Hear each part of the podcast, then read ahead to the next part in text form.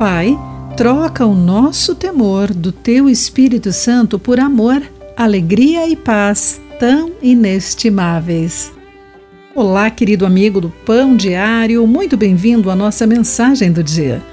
Hoje vou ler o texto de Marthe Derran com o título Um Fogo Chamado Santo.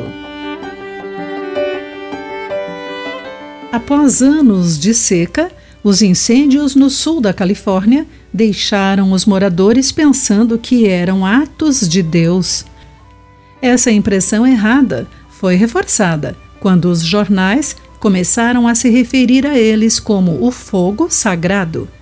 Muitos não familiarizados com a área não perceberam que era uma referência à região do Holy Jim Canyon, Canyon de Santo Jim.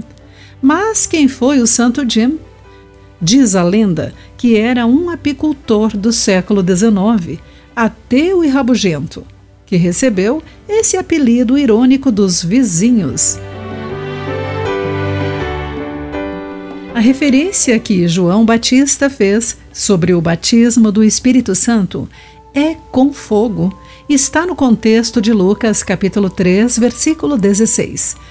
É provável que pensasse que o Messias fosse o fogo ardente que refina o metal, profetizado por Malaquias capítulo 3, versículos entre 1 e 3.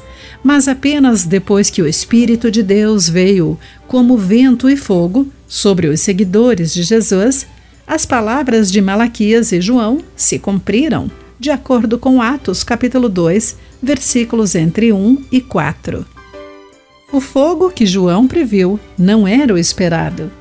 Como um verdadeiro ato de Deus, veio com ousadia proclamar um tipo diferente de Messias e chama sagrada.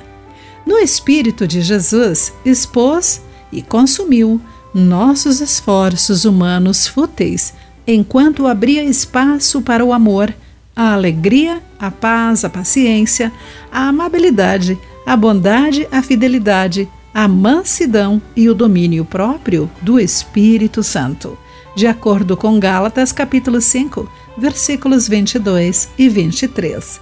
Esses são os atos de Deus que ele deseja trabalhar em nós. Querido amigo, a sua vida foi tocada pelo Espírito Santo? o que significa uma vida santa e separada diante de Deus. Pense nisso. Aqui foi Clarice Fogaça com a mensagem do dia.